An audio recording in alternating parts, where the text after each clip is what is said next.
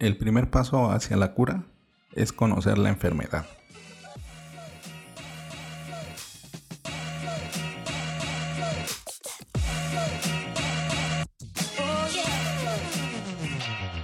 Hola, ¿qué tal? Bienvenidos a Ventaja Podcast, el podcast en donde hablamos de principios, estrategias y tácticas para los negocios tradicionales, online y startups. El día de hoy vamos a hablar de cómo hacer crecer mi consulta para los profesionales de la salud. Si tienes alguna duda o comentario, entra a ventaja.com.mx diagonal contacto y házmelo llegar por medio del formulario.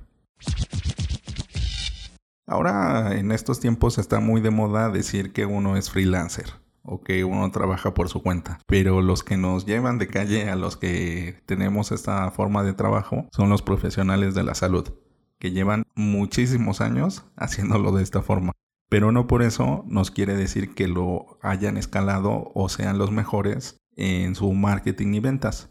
Pero de eso vamos a hablar hoy, de cómo hacer crecer un consultorio. Y todo esto sin gastar una millonada. Lo primero es situarnos y saber que no se tiene el tiempo, porque atiendes a tus pacientes o promueves tu consultorio. No tenemos mucho tiempo disponible si bien nos podemos hacer el tiempo y tener espacios específicos para cada uno de ellos, bueno, la principal es atender a los pacientes, pues no quedan muchas ganas y mucha energía para promover el consultorio. Es decir, para darte de alta en directorios, para meterte a plataformas de adquisición de pacientes o simplemente de darle seguimiento a ellos que van contigo. Y este es un gran problema que, que se tiene en, este, en esta área, el no tener tiempo pero justo empieza un ciclo vicioso. Si no se tiene tiempo para promover, no tienes tiempo para conseguir más pacientes. Y si te enfermas, por ejemplo, tienes una infección en la garganta y tienes que y eres psicólogo y bueno, ahí pues tienes que hablar, o sea, tienes que escuchar más, pero tienes que hablar. Y bueno, a uno no le gusta hacer el foco de infección de la sala. Entonces, si, si te enfermas o tienes una operación, tienes un accidente, pues no generas dinero y este es un gran problema. Lo que primero se tiene que buscar es generar la recomendación a toda costa. Una de las cosas que me he dado cuenta, bueno, a lo largo de mi vida, es que los profesionales de la salud no piden esta recomendación. Y bueno, o sea, tampoco es algo muy normal o muy natural el decir de si llego con el médico general y estoy malo del estómago, que me diga, bueno, si conoces a alguien más que esté mal del estómago, me lo traes por favor para que yo lo atienda. Igual y no es una cuestión tan directa, o sea, no nos vamos a ir sobre las cuestiones tan, tan específicas de esta, esta es la plantilla y esto es lo que tienes que decir. Aquí lo que tenemos que buscar es justo cómo generar esta recomendación. Puede ser por medio de imanes que pegas en tu refrigerador o de una tarjeta de presentación o de un cupón de una revisión general que le puedan regalar a sus familiares o a sus conocidos, a sus compañeros de trabajo. Este volante que va a servir como pues de consulta gratis. Estas recomendaciones se deben de buscar a toda costa, porque lo que más funciona y como se ha sobrevivido siempre es por medio de esto. Un buen médico siempre va a ser recomendado. Y si a este médico lo recomienda otro médico, o otro profesional de la salud, bueno, ahí está muchísimo mejor. Y otra cosa para, para justo atender esto del tiempo, de que, o sea, si no tienes tiempo, pues ¿cómo lo optimizas? Aquí la mejor forma es saber diferenciar para qué tienes un asistente, si es que lo tienes. Esta persona que te asiste en tu agenda debería de estar haciendo otras actividades. ¿Qué actividades? Bueno, pues las que no requieren necesariamente de tu voz o de tu presencia, como por ejemplo darle seguimiento a tus pacientes, hacerles un recordatorio de la medicina que se deben de tomar, recomendarle algunas vitaminas para que ya no se recaiga en, esta, en este padecimiento, o quizás hasta invitarlos a un evento, darles alguna recomendación de, por ejemplo, el evento en turno de la Secretaría de Salud, que bueno, eso es parte del trabajo, ¿no? El que nosotros, la población, estemos sanos. Y la forma de automatizar esta agenda es por medio de un servicio de terceros o por medio de tu sitio web.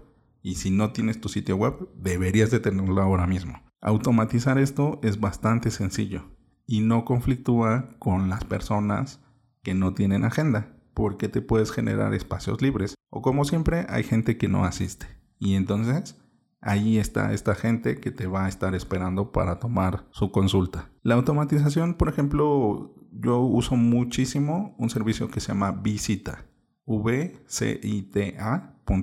Y es súper sencillo de, de, configurar y lo hace automático. Al mismo paciente agenda su, su cita, el día y la hora que tú estableciste, bueno, los horarios que estableciste disponibles, y lo hace automáticamente. O sea, el mismo paciente se agenda y hasta paga. Entonces tampoco tienes ese problema de tener efectivo en tu consultorio, que es un muy, muy buen beneficio. Y también lo puedes agregar a sistemas de correo de marketing por correo electrónico, que puede ser una secuencia de correos de, de, recomendaciones generales de acuerdo a tu, a tu profesión, para que entonces tu asistente se enfoque en asistir a tus clientes y no en asistir a tu agenda. También uno de los grandes movimientos que deberías de estar pensando es crear productos a partir de tus servicios. Lo más fácil es hacerlo por medio de productos de la información, que sean guías referentes a tu práctica. Si eres un cardiólogo, pues entonces tener una guía de cómo cuidar tu corazón, o de cómo evitar un, un marcapasos, o de cómo evitar un infarto, una guía que sea útil para la gente que estás enfocado o enfocada. Algunos cursos preventivos o correctivos.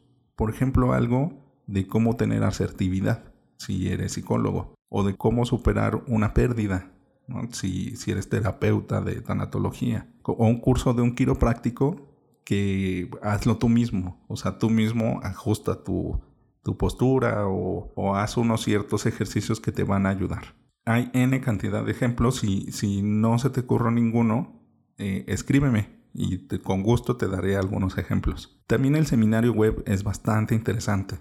El tal cual es un seminario al cual se asiste vía web y entonces tú puedes compartir tu experiencia en un tema en específico. Puede ser gratuito, es decir, para conseguir nuevos pacientes o puede ser de paga, para que estos pacientes tengan una información privilegiada. Y ahora, agregado a esto, puedes crear y desarrollar una comunidad y esta la puedes cobrar por medio de una membresía o generar alguna alianza. El que tú seas la persona dedicada a tal empresa y lo puedes hacer vía remota. Esto es generar una alianza. O puede ser una membresía en la cual todos están juntos en contra de un problema. Por ejemplo, un cardiólogo podría tener una comunidad, una membresía, en donde se hacen actividades al aire libre o que eh, en un rato van con un chef que les enseña cómo, cómo cocinar específicamente si tienes problemas del corazón. Y esto puede ser recurrentemente o generar una alianza de, un, de alguien experto en diabetes con, con un quiropráctico para que en conjunto tengan una membresía la cual atienda a este gran grupo de gente que padece diabetes, ya sea prediabético o ya tenga un, tipo, un tipo 1 o un tipo 2. Como ves, el ser un profesional de la salud no te limita a solamente tener un consultorio. De hecho, con estas estrategias puedes crear tu propia clínica. Y entre más saludables estemos, vamos a ser mejores personas. A veces se nos olvida que lo más importante es la salud, porque lo único seguro que tenemos en esta vida es la muerte. Entonces más vale que tengamos salud. En el próximo episodio hablaremos de la marca. Bueno, ventajosos, esto es todo por hoy. Antes de terminar, sigue la conversación. ¿Con qué profesional de la salud te la pasas mejor? Yo, por ejemplo, con los psicólogos soy muy feliz, con los dentistas no tanto, pero no les tengo ese pavor que mucha gente les tiene. Digo, no son mis preferidos, pero, pero con el psicólogo sí, ahí sí yo me apunto solo. Recuerda dejar tu comentario en tu plataforma favorita. Al darle like en iBox y YouTube y dar 5 estrellas en iTunes, ayudas a otros a encontrar el podcast. Y recuerda, rífate como los grandes.